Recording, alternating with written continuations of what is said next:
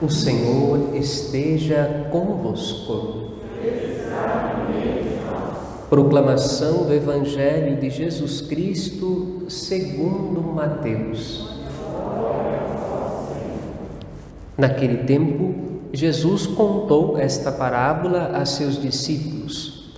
O reino dos céus é como a história do patrão que saiu de madrugada para contratar trabalhadores para a vinha Combinou com os trabalhadores uma moeda de prata por dia e os mandou para a vinha.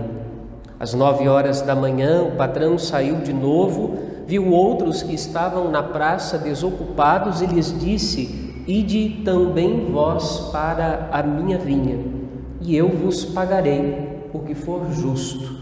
E eles foram. O patrão saiu de novo ao meio-dia e às três horas da tarde e fez a mesma coisa.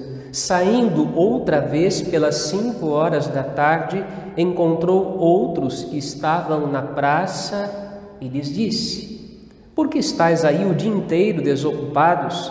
Eles responderam: Porque ninguém nos contratou. O patrão lhes disse: E de vós também para a minha vinha.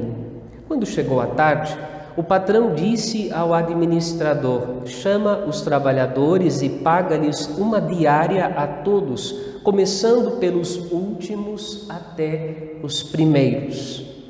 Vieram os que tinham sido contratados às cinco da tarde e cada um recebeu uma moeda de prata.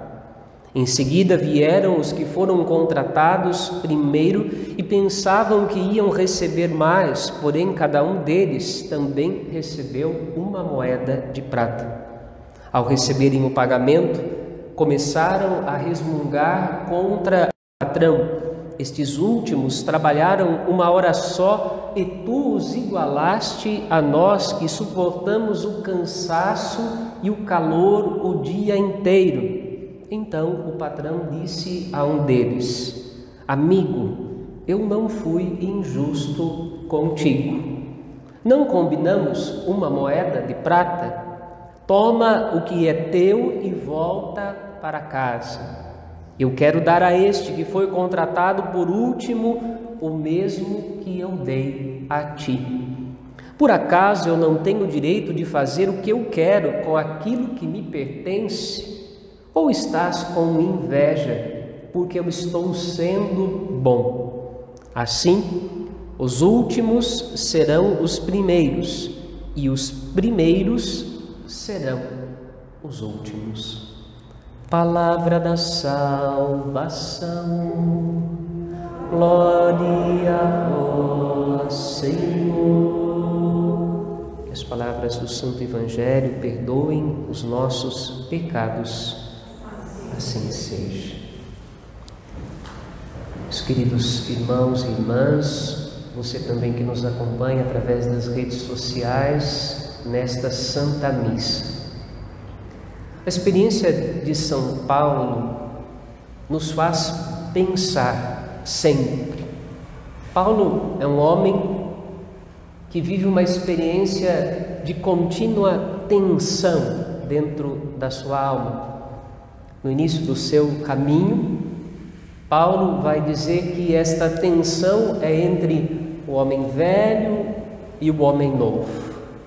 Ele foi conquistado por Cristo e, tendo sido conquistado por Jesus, tem uma vida nova que se abre diante dos seus olhos, mas ele ainda sente uma atração por aquela vida velha pelas concupiscências enganadoras, como ele mesmo chama, aquela atração para aquilo que era a vida antiga que ele vivia e onde havia glórias, glórias humanas. Inclusive, Paulo vai elencar estas glórias humanas. Era judeu, circuncidado conforme a lei, fariseu, fiel aos mandamentos cidadão romano, como perseguidor dos cristãos, era admirado e temido.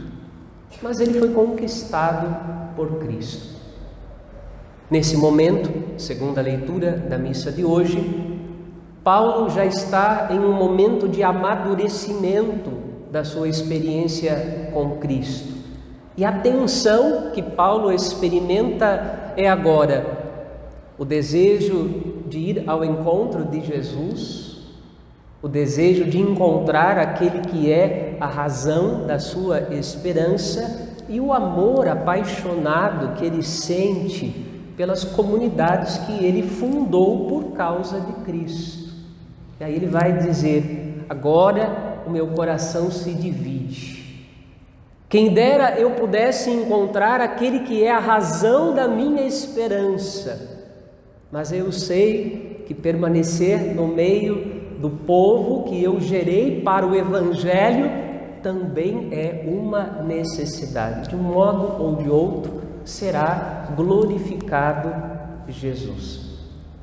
E aqui é interessante, porque a oração da missa de hoje pede a Deus que nós nunca esqueçamos esta que é a norma maior da nossa fé, o amor a Deus e o amor ao próximo. Quando Paulo vivia uma vida longe de Cristo, ninguém diria que ele não amava a Deus, porque procurava cumprir ao pé da letra os mandamentos. Mas o ser humano não era amado por Paulo. Antes, pelo contrário, a vida humana tinha pouco significado, uma vez de que ele vivia a sua vida tirando a vida daqueles a quem ele era mandado para perseguir. E agora, nesse momento de maturidade, sim, Paulo experimenta uma verdadeira caridade, uma sede de Deus, um amor ardente, um desejo de encontrar o Senhor, mas também experimenta por causa de Cristo, um verdadeiro amor pelas pessoas, exatamente por aqueles a quem ele perseguia antes. O exemplo de Paulo fala muito da nossa fé e fala muito do caminho de amadurecimento que nossa vida espiritual precisa alcançar. Ele termina dizendo: importa que vivamos à altura do Evangelho de Cristo. Importa que ao longo da nossa vida nós amadureçamos, atinjamos a maturidade da caridade de Cristo, compreendamos a largura, o comprimento, a, pra, a profundidade do amor em Cristo Jesus e o dom que Cristo fez de si mesmo para a nossa salvação e que também nos leva a fazer de nós mesmos um dom para a salvação do próximo. Esta deve ser a nossa meta de fé. E alguém poderia perguntar: e no fim, qual será a nossa recompensa? E aí Jesus responde isso no Evangelho de uma maneira muito simples. Alguém poderia achar que de repente os primeiros cristãos porque conviveram diretamente com Jesus durante três anos, participaram da sua paixão, contemplaram com seus olhos o ressuscitado, deles a recompensa seria maior. E Jesus vai dizer: Eu e você, e todos aqueles que vierem a este mundo, até o fim deste mundo, os operários da última hora, serão recompensados da mesma forma. Serão recompensados com Deus mesmo, porque Ele é a recompensa dos santos. Paulo deseja encontrar-se com Jesus, mas Paulo também experimenta Cristo naqueles que Jesus colocou como ovelhas para ele cuidar de tal maneira que a sua vida está profundamente unida a Cristo, já aqui no tempo, na história, como ele deseja que esteja unida um dia no céu, na glória. Jesus é a recompensa dos santos. A graça de Cristo é a recompensa dos santos. A vida eterna é a recompensa dos santos. Então não existe como haver mais vida eterna ou menos vida eterna. Os operários da primeira hora, aqueles que por primeiro foram chamados a ser operários da vinha do Senhor, ou os operários da última hora, nós hoje, ou aqueles que virão depois de nós a nossa recompensa é Cristo, é a vida nova em Cristo, é o dom do seu Espírito, é a plenitude da salvação.